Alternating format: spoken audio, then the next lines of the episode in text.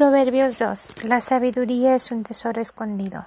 Acoge mis palabras, hijo, guarda mi enseñanza. Que tu oído se abra a la sabiduría, que tu corazón se doblegue a la verdad.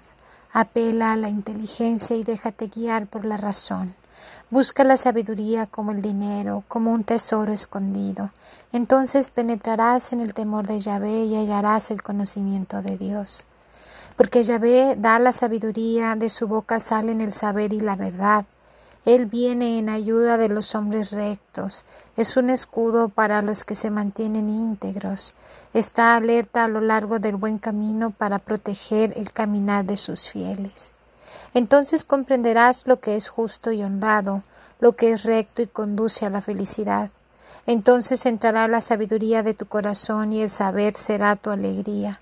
La prudencia velará por ti y la reflexión será tu salvaguardia. Te mantendrán aparte de los caminos del mal y también del tamposo, que abandona los rectos senderos y se ve por caminos oscuros, que pone su alegría en hacer el mal y se complace en sus fechorías, que van por caminos chuecos, por senderos que se pierden.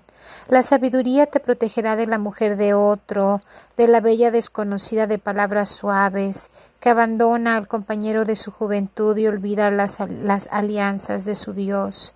De su casa se salta a la muerte, sus senderos llevan derecho a la tumba. Los que allá van no volverán, no reencontrarán el camino de la vida.